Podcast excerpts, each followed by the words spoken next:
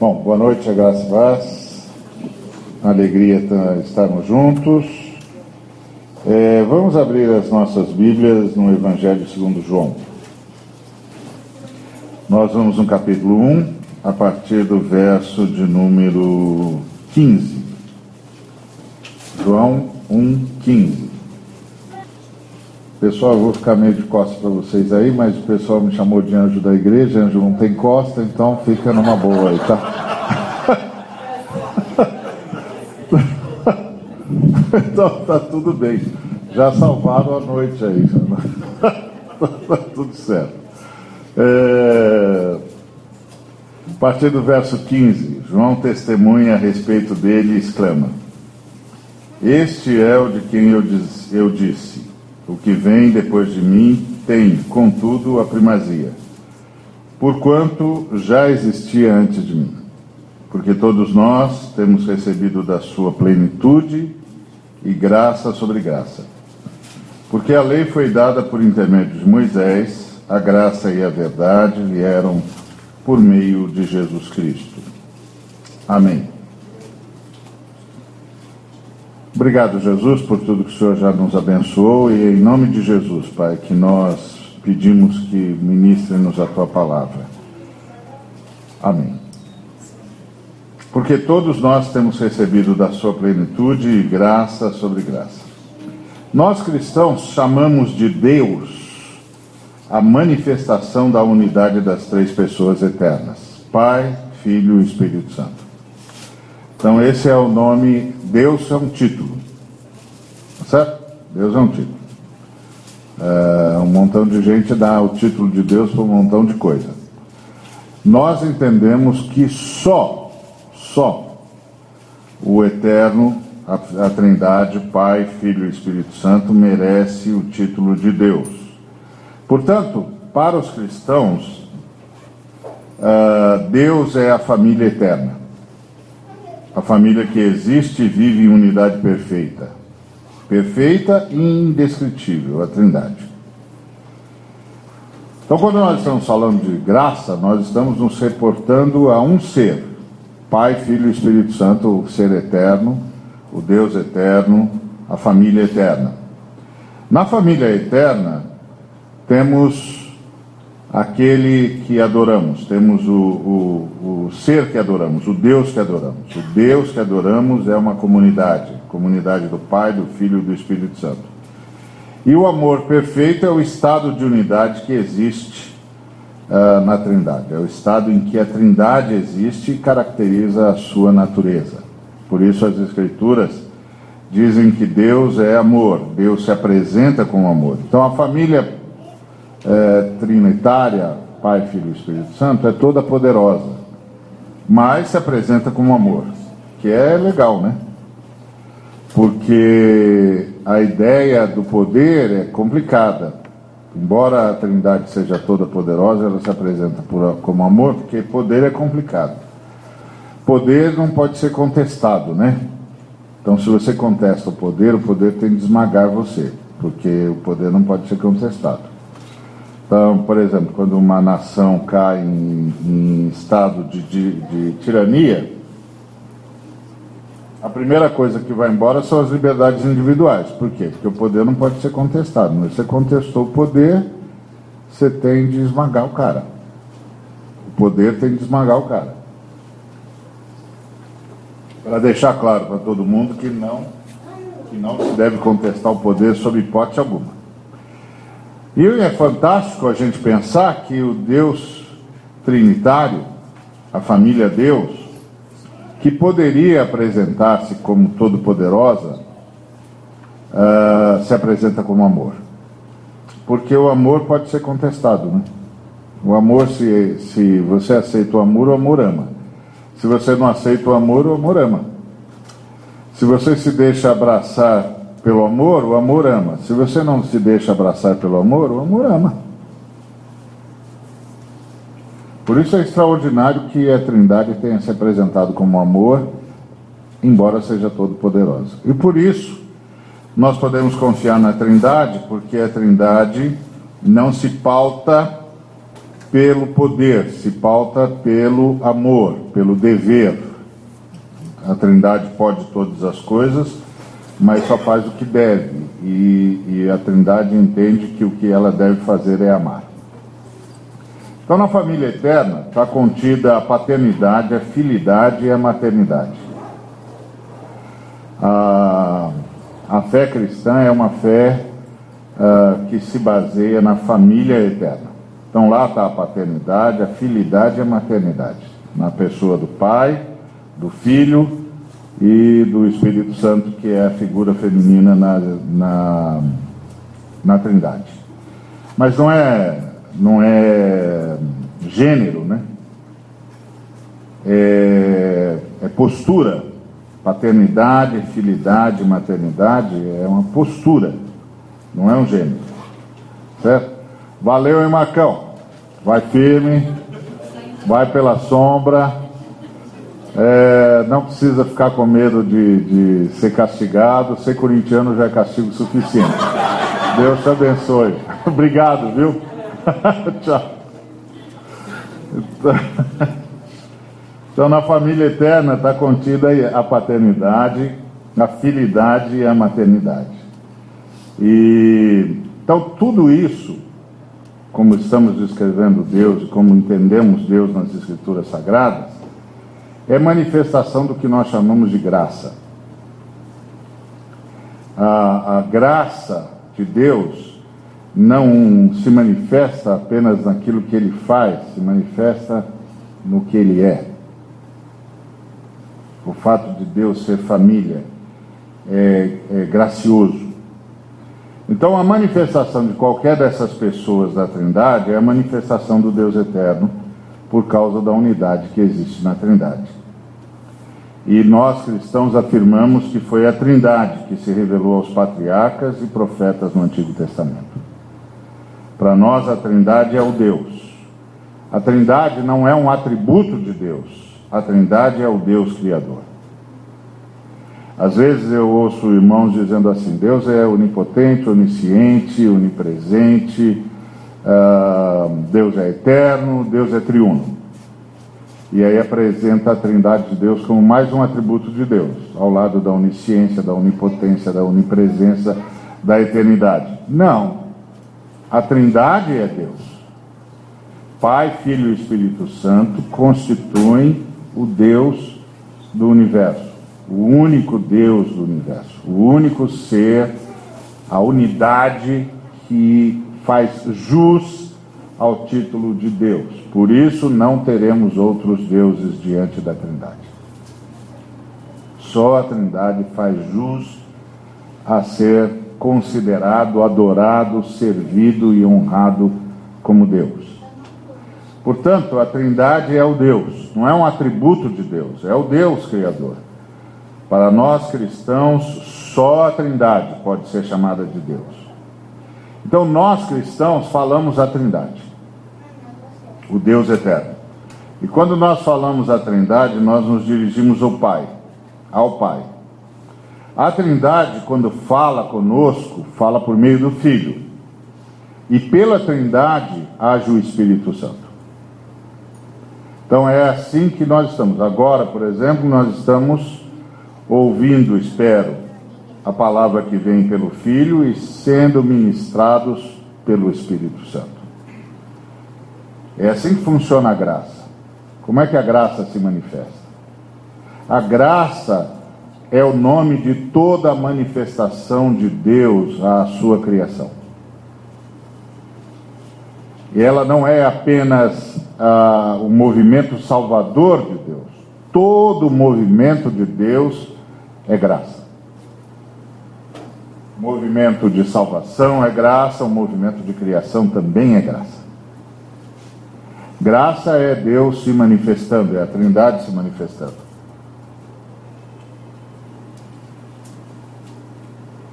Agora, embora as três pessoas sejam iguais em glória e poder, o Filho e o Espírito fazem tudo o que fazem para que toda a glória seja tributada ao Pai. Então a Trindade, a família eterna, a família Deus, tendo a si mesma como modelo, criou outra família. E chamou essa outra família de Adão. Então nós somos a família Adão. Tá certo? E a família Adão é uma outra unidade no universo. Essa unidade se perdeu, porque nós caímos, nós rompemos com a Trindade. Cristo veio para restaurar a família Adão. E a igreja é a proposta de Deus para a restauração da família Adão. A igreja é a proposta de Deus para restaurar a unidade entre os seres humanos.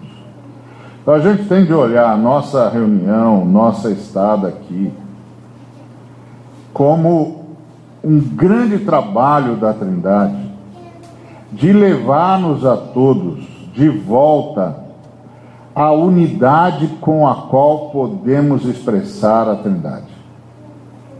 Então, cada um de nós, de per si, cada um de nós pessoalmente, é imagem e semelhança de Deus, porque cada um de nós nasceu da unidade, na unidade e para a unidade.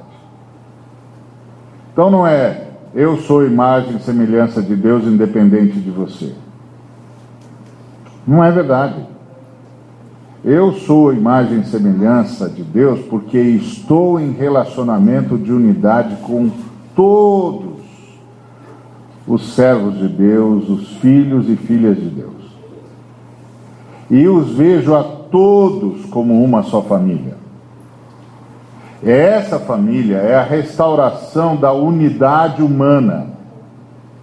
Então nós não estamos ah, chamando pessoas para uma confissão religiosa. Nós estamos chamando pessoas de volta à unidade humana. Essa unidade humana só é possível se todos nós formos habitados pelo mesmo Espírito. Então, esse é o grande sentido do Pentecostes. O Pentecostes, o derramamento do Espírito Santo, o batismo com o Espírito Santo, não era apenas para que nós tivéssemos dons, ou para que nós tivéssemos experiências extraordinárias, como os irmãos tiveram, e nós temos até hoje. Todos nós temos experiências extraordinárias por causa do batismo com o Espírito Santo, que acontece na conversão. Mas o batismo com o Espírito Santo é para retomar a unidade humana, a unidade perdida. Então, quando Jesus Cristo orou para que houvesse unidade, restauração da unidade humana, para que os filhos dele fossem um, ele pediu que nós fôssemos um entre nós, como ele e o Pai são um entre si. E que nós fôssemos um neles, que é o vamos, vamos reconhecer, uma equação complicada. Sermos eu e você um, como o pai e o filho é, um, complicado. E sermos nós dois, um em Cristo, e Cristo em, no Pai, e todos nós um só, é mais complicado ainda. A menos que o mesmo Espírito que habita o Pai e o Filho habite a mim e habite a você. Então, essa é a noção do Pentecostes. Pentecostes é o derramamento do Espírito do Senhor sobre mim, sobre você, para que eu e você possamos ser um porque temos o mesmo Espírito e possamos ser um com a Trindade porque temos o mesmo Espírito. Então, todo o nosso trabalho, todo o trabalho da Trindade em nós é recuperar essa unidade. Isso é graça. Isso é graça. Isso a Bíblia chama de Deus por sua graça. A graça de Deus é Deus criando, mantendo e resgatando a sua criação para retomar a sua imagem. E para retomar a sua imagem, ele retoma a unidade humana. Então, Deus criou tudo para criar o homem, Deus criou tudo em si. O homem rompeu com o Deus e ficou sem razão sem lugar e sem condição para existir. A família homem, portanto, deveria ter deixado de existir. E, como tudo que foi criado, foi criado para que a família homem exista, tudo deveria ter deixado de existir. Mas o Novo Testamento ensina que o Filho, num ato sacrificial, se esvaziou de suas prerrogativas divinas para poder ser o Cristo do Deus, para salvar a família homem e toda a criação. Então você está vendo graça. Então o que é graça sobre graça? O texto de João diz que nós temos recebido graça sobre graça. O que é graça sobre graça? Graça sobre graça é toda essa movimentação da, da família Deus. Foi isso que João disse. E nós temos recebido graça sobre graça. O que é graça sobre graça? É toda essa movimentação da família Deus para a recuperação da família homem. Então, o Novo Testamento ensina que o Filho, num ato sacrificial, se esvaziou de suas prerrogativas divinas para poder ser o Cristo do Deus, para salvar a família homem e toda a criação. O filho não abriu mão da natureza divina. Nunca abriu mão da natureza divina. Abriu mão das prerrogativas próprias de ser divino, que é diferente. Esse ato sacrificial que foi decretado pela Trindade aconteceu antes da fundação do mundo. Então, desde o dia em que Deus criou os céus e a terra, o que você está vendo é graça. Não tem nada que não tenha sido feito por graça. Deus, por sua graça, criou os céus e a terra. Deus, por sua graça, disse: haja luz. Deus, por sua graça, separou a, a luz das trevas. Deus, por sua graça. Não tem nada nas Escrituras Sagradas que não seja a Trindade por sua graça. Então, o filho, nesse ato sacrificial, manifestou a graça profunda que há na Trindade. Então, esse, se esse ato do, do, do Cristo, se esse ato do Filho não tivesse acontecido antes da fundação do mundo, uh, para a Trindade não valeria a pena criar tudo que foi criado pois não vale a pena criar algo sabendo que seu fim é a autodestruição. Ou seja, se o Cristo, se o Filho, não tivesse aberto mão da sua prerrogativa divina antes da fundação do mundo, Deus iria criar algo que ia se destruir ou se autodestruir. Não valia a pena. Porque no dia em que a raça humana que a família homem rompesse com a família Deus, a família homem perdia o direito de existir. E quando a família homem deixasse de existir, todo o universo tinha de deixar de existir. Por isso, o primeiro ato é o ato do filho. Antes de qualquer coisa, ah, o Deus Filho abriu mão das suas prerrogativas, se esvaziou então, a segunda pessoa da Trindade, quando chegou o tempo certo, se fez ser humano, por meio do nascimento, e habitou entre nós, mostrando-nos o Pai como é e como o ser humano deveria e pode ser. O Novo Testamento ensina que Jesus de Nazaré é o Filho, que em carne e osso veio, ungido pela família eterna, para resgatar a família homem. Jesus de Nazaré é verdadeiramente Deus e verdadeiramente homem.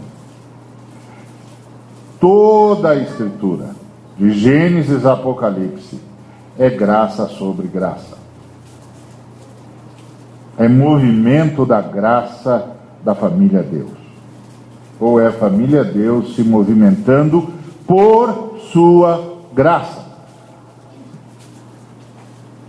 Tá certo?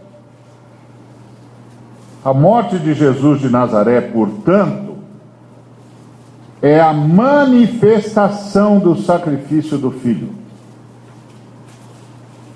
realizado por decreto antes da fundação do mundo. Então, quando eu e você olhamos para a cruz, o que nós estamos vendo lá não é o, o sacrifício pura e simplesmente. O que nós estamos vendo lá é a manifestação do sacrifício do Filho. Portanto, o que a gente vê na cruz é a demonstração, a manifestação de um sacrifício que eu e você não podemos dimensionar. Não podemos dimensionar. Que é o Deus Filho abandonando a sua glória. Eu e você não temos como dimensionar isso. Que é o Deus Filho abraçando a cruz antes da fundação do mundo. Nós não temos como dimensionar isso. Na cruz nós temos uma imagem pálida disso. Por mais densa que seja a cruz, e ela é densa, é uma imagem pálida do que realmente aconteceu. Então, a ressurreição de Jesus de Nazaré é a manifestação do triunfo do sacrifício do Filho. O sacrifício do Filho se esvaziando para ser o ungido da Trindade foi o primeiro movimento na história da criação e da salvação. Então a história, para nós cristãos, aconteceu antes da criação do mundo. Aconteceu quando Deus Filho abriu mão da sua glória. Ali tem início a história do universo. E isso significa que a história do universo é, antes de tudo, uma história da salvação. Se eu e você percebermos isso, nós vamos ver o mundo de outra forma, ver a vida de outra forma, encarar a vida de outra forma, encarar as lutas de outra forma. Quando nós nos dermos conta de que a história do universo é de fato a história da salvação, a história de como a Trindade decidiu salvar para ter uma imagem. Que todo ato da Trindade é um ato redentor. Se eu e você percebermos isso, nosso enfoque de vida muda. Nossa forma de enfrentar a vida muda. Nossa forma de enfrentar as lutas muda.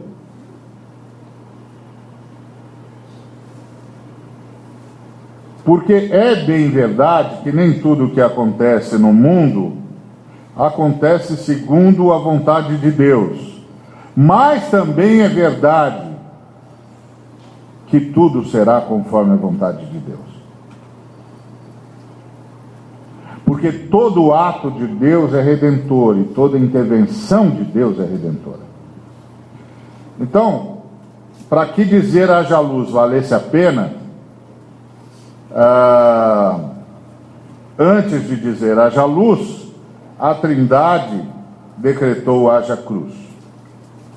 E a Trindade decretou haja cruz porque primeiro a Trindade decretou: haja perdão.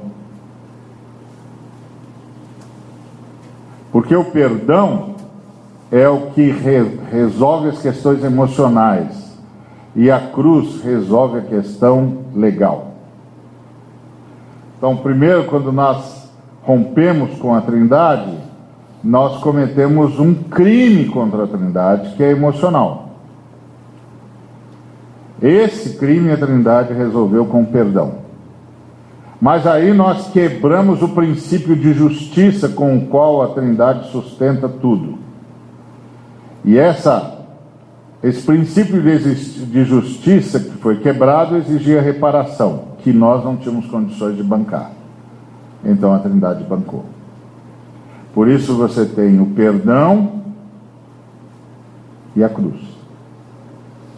Por isso que o texto diz: pela graça sois salvos.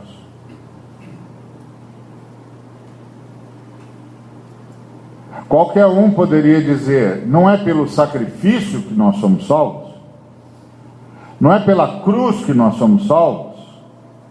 Mas o texto diz: pela graça somos salvos, porque o sacrifício é resultado da graça. Porque a cruz é resultado da graça. Porque a criação é resultado da graça. Porque o perdão é resultado da graça. Graça é uma disposição que há no coração da família Deus em relação a todas as suas criaturas. Por isso que o texto diz: recebemos graça sobre graça. Então, uh, o filho, antes de tudo, se auto-esvaziou para ser o Cristo, para que a queda do homem não significasse de tudo o fim. Assim, a Trindade criou tudo em si mesma. A humanidade rompeu com a, rompeu com a Trindade, logo a humanidade não tinha mais como existir. Pecar uh, é o nome que nós damos ao fato de termos quebrado a nossa unidade com a Trindade. E aí perdemos a comunhão com a Trindade, isso corrompeu a nossa, a nossa natureza, e aí o, o Filho vem para consertar nossa natureza. Na verdade, para nos dar uma outra natureza humana. Deus não pode sustentar seres com natureza corrompida. Então, o sacrifício da Trindade faz a mediação, a o sacrifício do Filho faz a mediação entre a Trindade e a humanidade em estado de corrupção. Isso é graça. O sacrifício do Filho pelo alto esvaziamento, para que houvesse o Cristo, impede a destruição do ser humano e de toda a criação. Então, todo movimento nosso está sustentado pelo sacrifício. Todo movimento nosso está sustentado pelo sacrifício. A Trindade sustenta tudo, mesmo que está em estado de corrupção, por meio do sacrifício do Filho. Por quê? Porque desde antes da criação de tudo, o Filho se fez o Cordeiro de Deus que tira o pecado do mundo. Esse é o primeiro movimento na história. O Filho que se fez o Cordeiro de Deus para tirar o pecado do mundo. Então, para impedir que a queda da humanidade, pela ruptura com a razão e o lugar da sua existência, que é o Deus, implicasse no aniquilamento da humanidade e de toda a criação, Algo tinha de ser feito antes que a família homem rompesse com a família Deus. Para que a ruptura da família homem com a família Deus não significasse o fim de tudo. Portanto, o sacrifício prévio do filho satisfaz o princípio da justiça, que determina que tudo que romper com Deus desapareça, uma vez que tudo subsiste na Trindade. Então o sacrifício nos sustenta. O sacrifício nos sustenta o tempo todo. E é por causa do sacrifício que nós vamos triunfar. Ou que nós já triunfamos. Então, a graça é tudo o que Deus pode fazer a partir do sacrifício do Filho para que houvesse o Cristo para a salvação da família homem. E essa disposição é anterior ao sacrifício por razões óbvias. Por causa do sacrifício para que houvesse o Cristo, Deus pôde criar, manter e resgatar o universo. E o sacrifício se manteve por uma única, e tudo se manteve por uma única razão: o sacrifício é a manifestação maior da graça primeiro movimento de Deus na história da criação foi de fato o filho assumindo a realidade da cruz. O filho abraçou a morte para que o ser humano que viesse a ser criado pudesse ser recuperado da morte que o ser humano abraçou. Então tem, a, a, a morte recebeu dois abraços: o nosso e o do filho. O nosso era para que tudo deixasse de existir. O do filho é para que o nosso abraço não conseguisse destruir tudo. Então, isso nos livra de uma angústia tremenda. Por quê? Porque nós continuamos a pecar, né, meu amigo?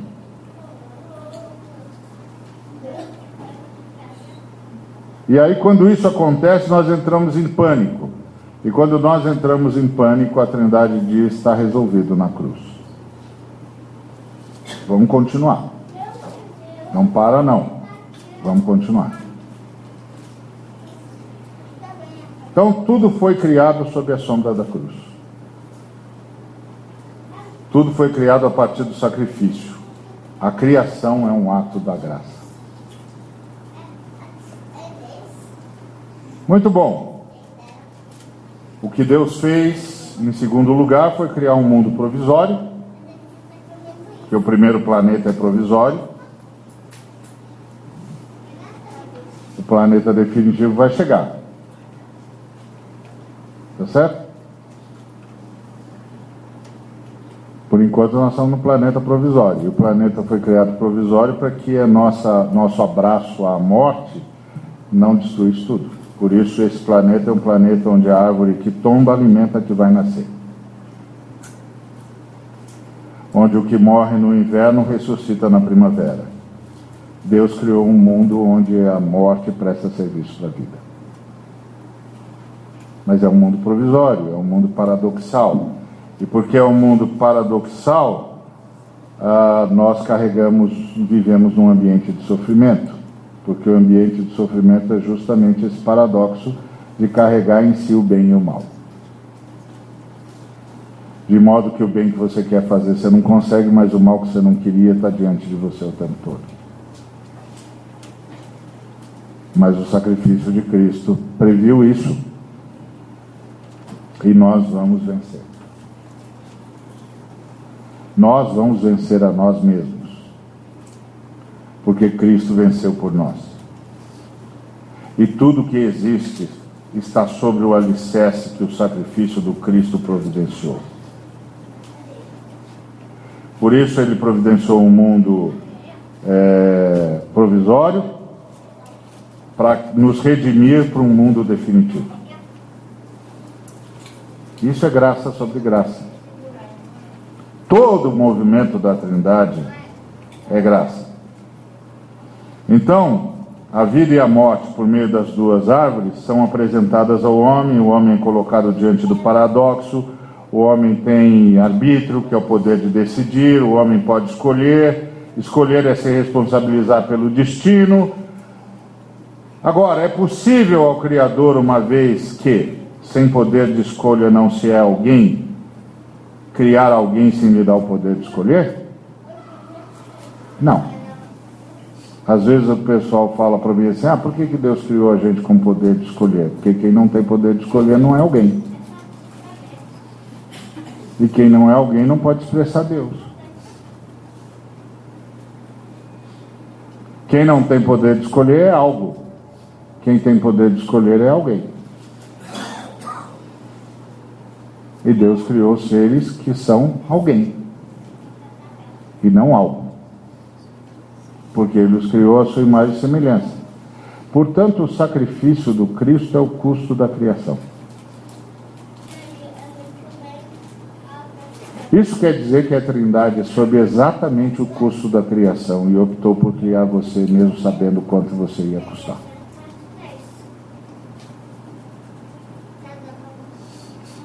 Portanto, trate-se bem, pelo amor de Deus.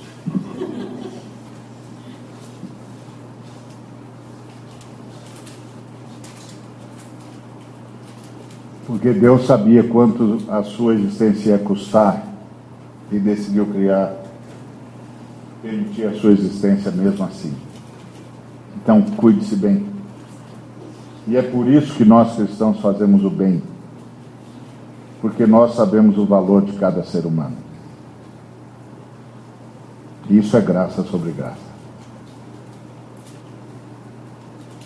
Nós não fazemos o bem para ganhar galadão, nós não fazemos o bem para ganhar salvação. Nós fazemos o bem porque nós sabemos do custo da criação. Então, cuide-se bem. E cuide bem de, do, do, do, do ser humano com quem, com quem você cruza. Faça o bem. Porque aquele ser humano com quem você cruza custou o mesmo que você. Por isso a fé cristã não conhece o termo o outro. O termo o outro é um termo dos gregos, que quer dizer que você não só é diferente de mim, como você para mim é problema seu. A fé cristã não conhece o termo o outro, a fé cristã conhece o, ter, conhece o termo o próximo. E o próximo é aquele a quem eu devo amar. Então nós não sabemos o que é o outro, nós sabemos o que é o próximo. Todo ser humano para nós é o próximo, aquele a quem eu devo amar. Nunca o outro. O outro é uma coisa para os filósofos gregos. Para quem, como dizia Sartre, o outro é o meu inferno. O Sartre dizia isso. O outro é o meu inferno. Para nós, o próximo é o nosso céu. Porque no próximo nós manifestamos a graça da Trindade. Ao próximo nós manifestamos a graça da Trindade. E isso é graça sobre graça.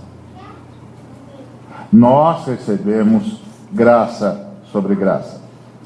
Então, o sacrifício foi o custo que a Trindade assumiu para que a, que a vida pudesse ser compartilhada. Pensa bem. O, o filho se sacrificou para que a vida pudesse ser compartilhada.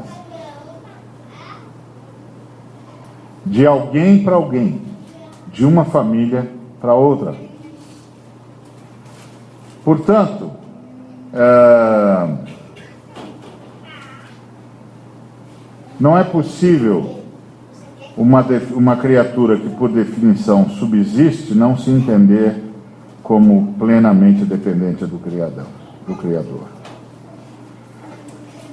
Agora, uma criatura que subsiste, quando ela não se entende como plenamente dependente do Criador, decidir o seu destino é um peso. E aí ela sempre sucumbe diante da sua limitação. É isso que está na queda do primeiro casal. A queda. Pode ficar tranquilo com as crianças, porque aqui o nosso lema é que vida faz barulho mesmo. O que não faz barulho é morte. Então a gente convive muito bem com a criançada, fica à vontade, não precisa ficar, não precisa ficar tenso não. A vida faz barulho. Aleluia, graças a Deus. Aliás, se não fizer barulho, tem que puxar com a corda, porque morreu lá no Santo dos Santos, né? então, vida faz barulho. Aí, ah, o que aconteceu com o primeiro casal é que o primeiro casal, com desejo e a necessidade de expandir o seu conhecimento, não se deu conta de que, por definição, subsistia e não se entendeu plenamente como dependente do Criador e, portanto, não suportou o peso de decidir sobre o seu destino e sucumbiu à sua limitação. Hoje eu e você podemos aprender o contrário. Que nós somos totalmente dependentes do Criador e não precisamos sucumbir à nossa limitação. Porque o Criador decidiu se ver no ser humano. Então nós podemos contar com Ele. Então lembre-se: o Criador decidiu se ver no ser humano. Um dia nós vamos compreender que a criatura também só se vê em Deus. E o dia que nós compreendemos que a criatura só se vê em Deus, nosso espelho vai ser outro. E aí realmente teremos sido atingidos pela graça. O homem escolheu a morte, mas como já está à sombra da cruz, perde a comunhão com Deus, morre espiritualmente, mas não deixa de existir. Porque, graças ao sacrifício, que foi o primeiro ato da Trindade, tudo foi criado sob a sombra da cruz. Por isso, a gente rompe com a Trindade, mas não deixa de existir. É extraordinário. A gente entra no estado de entropia mesmo, tudo caminhando para o caos. O paradoxo se estabelece de vez, aí tudo é contradição o tempo todo. Mas a força da cruz do Filho resiste ao processo de caos. Porque era para tudo deixar de existir. A força da cruz do Filho retarda o efeito do caos. E com a vitória de Cristo sobre a morte, o caos começa a não fazer mais efeito. Portanto, nós cristãos estamos contradizendo a ciência. Porque a ciência diz que, por causa da termodinâmica, há entropia e que tudo caminha para o caos. E nós dizemos, caminhava. Porque a ressurreição o sacrifício de Cristo retardou o efeito do caos e a vitória de Cristo fará com que o caos não tenha mais efeito. Por isso vem aí novo céu e nova terra, onde habita a justiça. Isso é graça sobre graça. Isso é a fé cristã. E Deus se manifestou ao homem, revelando, dando chuvas, estações frutíferas, enchendo o nosso coração de fartura e emprestando a sua bondade para nós. Por isso que a maldade não é o único tom da nossa existência. E nós que sofremos um upgrade, a maldade vai desaparecendo de nós. Espere. Não é?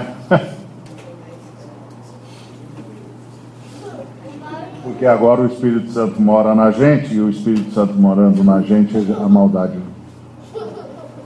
pode ir desaparecendo, né? Porque isso é um upgrade, isso é um salto existencial. Hã? É, tira o vírus, exatamente. Então, como o homem caído ficou vazio de Deus, só pode fazer o que é o contrário de Deus. Isso é que nós chamamos de mal. Mal é o vazio de Deus, como o escuro é o vazio da luz. O mal, como, como ente, não existe. O que existe é o vazio de Deus. Deus não deixou todos nós, não deixou a humanidade totalmente vazia de si, porque emprestou a sua bondade para nós. E agora eu e você estamos plenos de Deus podemos ficar vazios de nós.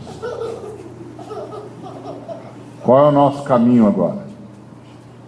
No passado, nós decidimos ser vazios de Deus.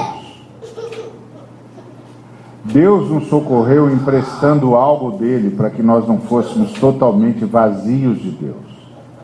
Agora nós nos convertemos. O Espírito Santo veio morar em nós, então agora nós estamos plenos de Deus. Santificação, portanto, é tornar-se vazio de si, para ser cada vez mais pleno de Deus. Não é vazio de si como, como personalidade, é vazio de si como perda da comunhão de Deus. Ou seja, é vazio do egoísmo, vazio da vaidade, vazio de tudo aquilo que é contrário a Deus dentro de nós. Deus abriu mão da sua glória, nós temos de abrir mão da nossa. A nossa glória é nosso, nosso orgulho, a nossa vaidade, aquilo que nós achamos de nós mesmos. Nós temos de abrir mão da nossa glória para sermos cheios de Deus como Deus abriu mão da sua glória para que a gente pudesse ser enchido. Então, a família homem está é, tá vencendo o vazio. Esse vazio que se alastrou por todo o universo. A graça é o motivo pelo qual Deus mantém a criação apesar da impossibilidade. A graça é a forma como Deus se apresentou ao universo que ele bancou como sacrifício. A graça é como Deus chama eu e você de volta para a família homem e a família homem de volta para a expressão de Deus. A vida da igreja é um exercício do céu. Deveria ser. Então, quando nós nos reunimos aqui e quando nós vivemos durante a semana, nós devíamos viver como gente que está se exercitando para viver no novo céu e na nova terra. Nós devíamos nos ajudar nesse esvaziamento do que não faz mais sentido, para que todos nós fôssemos sempre cheios do Espírito Santo. Nós devíamos entender que a graça é essa disponibilidade de Deus em relação a mim e a você, e em relação a nós. E devíamos permitir que o Espírito Santo criasse em nós essa consciência de família, homem, expressão da família Deus. A vida da igreja não é uma vida perfeita, mas é a vida de gente perfeitamente salva. A vida da igreja não é a reunião de seres perfeitos, mas é a reunião de seres perfeitamente amados. A vida da igreja não é a reunião de seres acabados, mas é a vida de gente em estado perfeito de acabamento. Porque quem está realizando a obra em nós é a Trindade. E aquele que começou em nós a boa obra vai terminá-la. Portanto, a nossa vida comunitária tem de ser um exercício disso. Então, no que que nós nos estamos tentando nos treinar? Não é em sermos abençoados, mas em sermos abençoadores. Para manifestarmos graça sobre graça. Então, nosso trabalho hoje é descansar em Deus e nos, nos esforçarmos uns pelos outros. É descansar na salvação de Cristo e buscarmos a salvação do outro. É descansarmos no conforto de Cristo e buscarmos ser o conforto do outro. É descansarmos na bondade da Trindade e buscarmos ser bondosos com todos. Por, por isso que o fruto do Espírito é o que é. O fruto do Espírito é o resultado do sacrifício. O sacrifício da Trindade na pessoa do Filho. E é sempre sacrifício. O pai, ao repartir a vida com seu sopro, sacrificou-se, criando seres que iam se voltar contra ele. O Espírito, dispondo-se a habitar em gente que ainda peca, oferece a sua porção de sacrifício. E o Filho, abandonando a sua glória, se sacrifica por todos. Então, a fé que nós herdamos dos patriarcas e dos apóstolos é a fé do sacrifício. E por que é a fé do sacrifício? é o caminho da ressurreição. É o caminho sob a luz da ressurreição. Assim como toda a criação foi criada sob a sombra da cruz, todos os salvos agora caminham sob a luz da ressurreição. Isso é graça sobre graça. Se nós aprendermos isso, e vai ser um milagre se a gente aprender, porque só o Espírito Santo consegue botar isso na nossa, no nosso coração, nosso jeito de viver vai mudar.